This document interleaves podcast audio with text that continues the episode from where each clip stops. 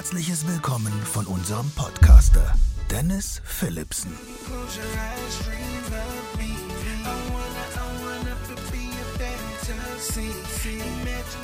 Hallo, heute dreht sich alles um das Thema Kommunikation. Dafür habe ich mir zum Opener der vierten Staffel Brigitte Nave eingeladen. Hallo Brigitte. Hi Dennis, ich bin so mega glücklich, zur Opening-Veranstaltung dabei sein zu dürfen. Brigitte, äh, was darf ich denn den Leuten erzählen, wenn sie mich fragen, wer ist Brigitte Nave? Brigitte ist Speakerin, Coach und ist Kommunikationstrainerin. Das heißt, ich bin die Expertin für Verantwortung. Deshalb äh, beschäftige ich mich schon seit über 30 Jahren auch mit dem Thema Kommunikation und weil ich äh, denke, es ist nicht ich, ich denke, sondern ich weiß, es ist wichtig, selber Kommunikation zu pflegen, heißt aber auch Verantwortung zu übernehmen. Das heißt, für sich selber Verantwortung zu übernehmen, bevor ich für andere genau das tun kann. Ja, und so beschäftige ich mich heute damit, wie entstehen Gespräche, wie werden Gespräche tatsächlich so ihren Fortgang finden, was passiert, wenn Gespräche dann ja ins, ins Stocken geraten und ich sehe da sehr viele Menschen, egal ob jetzt Führungskräfte oder Mitarbeiter, Kollegen, die sich jetzt halt hier mit mir verbinden und vernetzen und in meinen Kursen da sind. Ja, getreu, Watzlawick, man kann nicht nicht kommunizieren, ist immer so ein schöner Ansatz dafür, um dort mit den Teilnehmern zu starten. Der größte Fehler, der eigentlich immer wieder auftaucht in der Kommunikation, ist, dass man nicht richtig zuhört. Auch das ist eine Fähigkeit, die man lernen muss.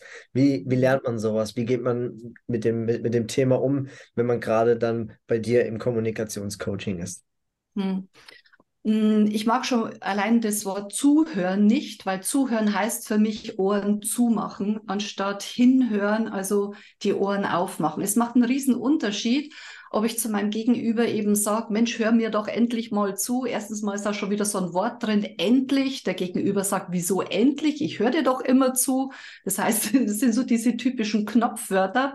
Also wenn jemand äh, sagt, hör mal hin, ich habe dir was Wichtiges zu sagen, ist ein, eine ganz andere Botschaft als eben dieses Zuhören. Und deshalb, sorry, dass ich da gleich so reingrätsche, dieses Zuhören, das Wort, das passt mir überhaupt nicht. Und das ist beispielsweise so die Sensibilisierung für die Sprache, die an der Stelle ganz arg wichtig ist, um zu verstehen, was denn da auch einzelne Wörter für eine Auswirkung haben. Ja. Das finde ich an dem Beispiel sehr, sehr gut erklärt, Brigitte, ja. Also ich habe direkt auf dem, äh, mich auf dem Sportplatz gesehen mit ganz vielen Spielern. Ja, und muss auch mal sagen, hör endlich zu. Ja, lass den, lass den Ball los oder auch mit äh, Kindern. Und ich glaube, wenn man dieses Wording äh, für sich einfach adaptiert, für die Zukunft, glaube ich, kann das schon ganz viel äh, bewirken, äh, auch mhm. schon bei meinem Gegenüber. Wenn wir schon bei meinem Moment, Gegenüber. Moment, Moment, Moment.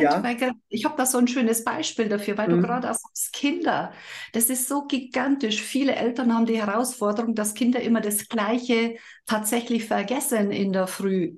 Ja, und die sagen immer, hörst du mir nicht zu, dass, dass du das mitnehmen sollst? Ja, das ist so, so dieses Typische, das ist so der Klassiker. Oder vielleicht sogar, dass sie noch eins oben draufsetzen, dass sie sagen, vergiss nicht dein Pausenbrot mitzunehmen. Und da gibt es ja auch so diese Theorien, dieses Nicht und Vergessen, diese, egal ob der eine äh, Psychologe sagt, äh, doppelte Negation, der nächste sagt, äh, dieses Wort nicht ist nicht hörbar. Weißt du, und wenn du da vom Wording nur eine Kleinigkeit veränderst und anstatt äh, nicht vergessen, sondern denk dran, das hat so eine mega Wirkung, ob jetzt beispielsweise bei Kindern oder aber auch im, im Geschäftsalltag, wenn ich zu meinem Gegenüber sage, denk dran, mir das mitzubringen, habe ich eine größere Sicherheit. Meine hundertprozentige Sicherheit kann mir niemand geben, aber ich habe größere Sicherheit, dass es mitbringt. Allein durch dieses Wording hören Menschen ganz anders hin. Mhm. Und bei, wenn wir beim Menschen sind, ja, wie schaffen wir es, dabei zu bleiben? Manchmal fällt das ja einfach auch mal unglaublich schwer. Nebengeräusche äh, oder auf Geburtstagen, andere äh, Krüppchen, die sind daneben noch am Reden. Was macht das mit einem, wenn ich jemandem signalisiere, dass ich gerade aktiv dabei bin, dass ich bei ihm bleibe und äh, da auch hinhöre? mit dem Gegenüber, äh, ich möchte erst mal mit dem Negativen anfangen, äh, macht es folgendes eben, dass es sich nicht akzeptiert fühlt und sieht, wenn ich nicht bei ihm bin. Und das heißt also, er, er spürt es ja förmlich, wenn ich nicht da bin als Gesprächspartner. Das ist immer so ganz interessant, äh, dahin zu gucken und dann malt jemand Kreise ja, äh, da ist niemand beim Gesprächspartner oder der guckt die ganze Zeit raus und, und äh, aus dem Fenster oder was auch immer. So ein vertriebler Spruch, ich finde den immer ganz interessant, der heißt, du guckst du drunter, guckst du drüber, geht die ganze Welt an dir vorüber. Das heißt also, in dem Moment geht der Kunde an einem vorüber und der Kunde merkt es, er fühlt sich ja nicht wahrgenommen, er fühlt sich nicht ernst genommen und sagt sich, na ja, was, was will denn jetzt mein Gesprächspartner überhaupt? Der ist ja gar nicht da für mich. Das heißt also, der Blickkontakt ist da schon sehr wichtig, dass sich da die Menschen auch angenommen und akzeptiert fühlen. Ja. Ähm, wie kann ich beispielsweise das signalisieren, dass ich gerade aktiv zuhöre? Es gibt ja wirklich Menschen, die neigen dazu, immer mm, mm, mm, mm, zu machen, aber irgendwie finde ich. Das ist eher, eher, eher, eher nervend, wenn das jemand macht. Das ist so provokant, so nach dem Motto, ich habe dir eigentlich keine Lust zuzuhören, aber ich höre dir trotzdem irgendwie zu, ja. Bitte mach mal ein bisschen schneller. Manche sagen ja gar nichts, die gucken einfach nur oder auch am Telefon, dass dann plötzlich der Gegenüber sagt, sag mal, bist du überhaupt noch da? Ja, oder dieses, wie du sagst, dieses nervige, mhm, mm mhm. Mm äh, hört sich ja schon nervig an. Es gibt so viele verschiedene Möglichkeiten, den Gegenüber jetzt zu signalisieren, ich bin da. Mal kurz so eine Rückmeldung. Ah ja, verstehe. Mhm. So hast du das gemeint. Äh, wie kommst du drauf? Das heißt also auch, sich am Gespräch beteiligen, auch mal eine Frage äh, zu stellen oder auch, äh, dass ich, dass ich um, um ja, dieses Verstehen, dass ich dabei bin, dass ich sage, habe ich das richtig verstanden, du meinst es so. Vor allem, ich nehme mal so ein Stück die Geschwindigkeit raus, weil es gibt ja welche, die reden dann ohne Punkt und Komma wie so ein D-Zug. Und so habe ich dann doch eher die Möglichkeit, ja, ein gutes Gespräch zu führen. Man, es geht natürlich auch mit so einem Kopfnicken und bei ihm dabei sein, aber so, so leichte Äußerungen immer wieder, ah ja, okay. Mhm Mhm. Kann ich nachvollziehen. Das heißt eben auch so Bestätigung zu dem geben, was ich gehört habe. Und das darf auch verbal sein. Und nicht einfach nur mit einem mhm, mhm. Das ist langweilig. Das mag keiner. Manchmal sind wir auch in der Kommunikation gewissen Situationen ausgesetzt. Ja, man merkt einfach, dass manchmal so dicke Luft ist, dass bisschen, dass vielleicht auch ein bisschen Druck auf der Stimme ist, auf der Stimmung ist. Wie, wie nehme ich da den Druck raus? Den Druck äh, kann ich in dem Moment rausnehmen, von vornherein schon, indem ich zum einen ganz gut auf meine Sprache hinhöre oder auch bei dem Gegenüber. Der, der Druck, der ist ganz gut hörbar in Wörtern wiederum. Zum Beispiel, wenn der Gegenüber das so formuliert, ja, ich muss das. Vor allem, kennst du das? Ich muss mal schnell. Ja, einerseits macht es Muss Druck und dieses schnell. Und ich sage da immer gern, du darfst auch langsam. Ja, äh, ich muss jetzt mal was fragen, sage Sie dürfen auch langsam fragen. Das heißt also, ich versuche denen das zu reflektieren, ohne dass ich jetzt sage, äh, sie müssen nicht dauernd muss sagen, ja, sondern sie dürfen auch darf sagen. Äh, nee, ich bin ja nicht da, um andere jetzt hat Maß zu regeln im eigenen Gespräch. Ähm, Wenn es jetzt eben Training tatsächlich ist, dann gehe ich schon direkt darauf ein und wir vereinbaren beispielsweise auch Signale, wenn es dann zu nervig wird, wenn immer wieder solche Wortfetzen rausrutschen, um äh, dass der Gegenüber einfach merkt, aha, oh, da darf ich auf mein, mein, meine Wörter noch etwas mehr achten. Äh, das machen wir dann schon, ja. Und das halt eher so dieses, ich darf mit diesem ja, dass es weicher rüberkommt und dass das, ich sage immer gern liebevoll. War das jetzt wirklich liebevoll, was du gesagt hast? Dann fangen die schon mit so einem Grinsen an. Dieses müssen, ähm, ich, ich, weiß, wenn du jetzt beispielsweise auch sagst, äh, oh, ich muss jetzt den äh, Klienten nur anrufen, ja, musst du wirklich, ja, es kann schon sein, dass ein Termin ist, aber wenn ich das eher mit Freude mache, ich darf jetzt meinen Klienten anrufen, das macht mir auch mehr Spaß und da, da gebe ich auch ganz anders alles, was ich geben möchte von mir, anstatt so mit dem, oh, ich muss den jetzt anrufen, muss das jetzt wirklich sein? Das ist einfach auch so der Unterschied von der eigenen inneren Haltung, so das innere Mindset. Das bildet sich da ganz anders. Und das ist halt schade, weil der Gegenüber, der spürt das selbstverständlich, dass bei mir da ein gewisser Druck dahinter ist, dass ich mir das nicht erlaube, sondern dass ich mir das einfach äh, ja als Muss formuliere. Mhm. Wenn wir in solchen Gesprächen sind, dann kann es, glaube ich, ähm, schon auch schon viel Druck rausnehmen, wenn ich gewisse Botschaften sende. Also ich kann mit, mit eigenen Botschaften nicht nur irgendwie den äh, Druck rausnehmen, ich kann dem äh, Gegenüber signalisieren, ich höre zu, ja. Mhm. Und noch ganz, ganz wichtiger ist, sind Ich-Botschaften. Mhm. Was könnten so Ich-Botschaften sein, um genau solche Situationen konfliktfrei zu lösen oder halt eben auch in normalen Gesprächen meine Meinung kundzutun, ohne dass vielleicht ähm, ja, Bad Vibes entstehen könnten in, dieser, in diesem Gespräch. Das fängt im persönlichen, privaten schon an. Ich meine, wenn so die erste Verliebtheit vorbei ist, da kommt dann gern mal schon die erste äh, Du-Botschaft, die dann so heißt, du hast schon wieder deine Socken liegen gelassen. Ja, das ist so, ich glaube, bei vielen der Klassiker. Äh, ist natürlich, dass sich manche da etwas unwohl fühlen, das jetzt in der Ich-Botschaft tatsächlich zu formulieren. Ich denke, allein das nimmt schon den Druck raus, wenn ich überlege, oh, wie könnte ich das als Ich-Botschaft denn rüberbringen? Und da fängt vielleicht so manche schon das Lachen an. Ja, äh, in der Ich-Botschaft würde sich das ja so anhören, äh, ich habe gesehen, da liegen Socken. Natürlich könnte jetzt mein Gegenüber, je nachdem mit welchem Ohr das es hört, dass es sagt, ja, ja. Es könnte aber sein, dass es versteht als solches, so, oh, äh, räume ich gleich weg.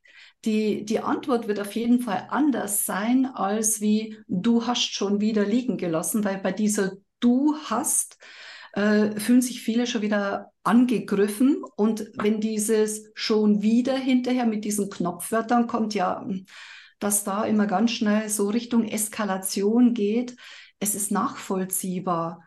Und deshalb dürfen wir so ganz tief erst einmal bei uns auch gucken, wenn so eine, so eine Kommunikation schiefgelaufen ist, mal zu überlegen, wie, wie habe ich denn mit dem Gegenüber kommuniziert? War das eher so anmaßend? Ja, so ich, ich bin der Stärkere als so. Das heißt also, dass ich Macht über den anderen versucht habe äh, zu bekommen, eben über die Wörter. Oder war es doch liebevoll, nur wenn es liebevoll gewesen wäre, wäre das nicht eskaliert und es wäre nicht zum Streit gekommen. Und oftmals kommen welche dahinter, dass sie genau in den Du-Botschaften eben gesendet haben. Und der Gegenüber nimmt es natürlich auch ja, als Angriff auf. Und was macht er nichts anderes, als dass er sich verteidigt? Und wundern sich halt welche, weil der eine sagt, oh, du hast schon wieder die Socken liegen gelassen und dann geht der nächste schon wieder eine Stimmlage drüber. Ja, und du hast aber die Spülmaschine nicht aufgeräumt. Ja, du schon wieder. Mit was kommst denn du daher? Das heißt also, das steigert sich so nach und nach hoch und äh, ja, bis halt manchmal sogar die Türen fliegen. Und das ist halt schade, wenn Gespräche so enden. Und das hast du aber nicht nur im privaten Bereich, das ist genauso im geschäftlichen Bereich. Und da ist es auch ein Unterschied, ob ich jetzt zu meinem Gegenüber sage, du, ich habe wahrgenommen, dass da noch was rumliegt. Ich weiß, das ist im ersten Moment ein bisschen ungewohnt, so andere Wörter dafür zu benutzen. Manche sagen, ah, das ist doch komisch. Ja, das fühlt sich halt im ersten Moment komisch an. Die Reaktion beziehungsweise das Ankommen bei meinem Gegenüber ist halt ein anderes. Weil wenn ich sage, oh, ich habe gesehen, da sind manche Sachen noch nicht erledigt, das ist ja, ist ja ganz was anderes als du hast die Sachen schon wieder liegen gelassen. Ja, Ich-Botschaften können ganz viel Wind aus den Segeln nehmen. Äh, am Ende des Tages tue ich ja eigentlich nur meine Gefühlslage kundtun. Ja, wie ich mich gerade in der Situation halt eben fühle und wie ich das am besten lösen möchte.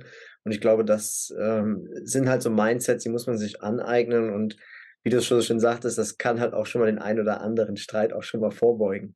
Hm. Jetzt bist du auf der großen Bühne ja auch noch unterwegs äh, als Keynote-Speakerin. Wenn man eins auf der großen Bühne braucht, dann ist es die richtigen Pausen, die richtigen Atemtechniken und auch das kann ich für meine Kommunikation verwenden.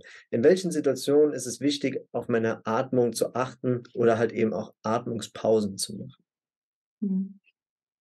So Atmungspausen während der Speech, also während der Rede oder wenn jemand einen Vortrag hält, dazwischen drin ist ja oft äh, auch ganz angenehm für den Hinhörer.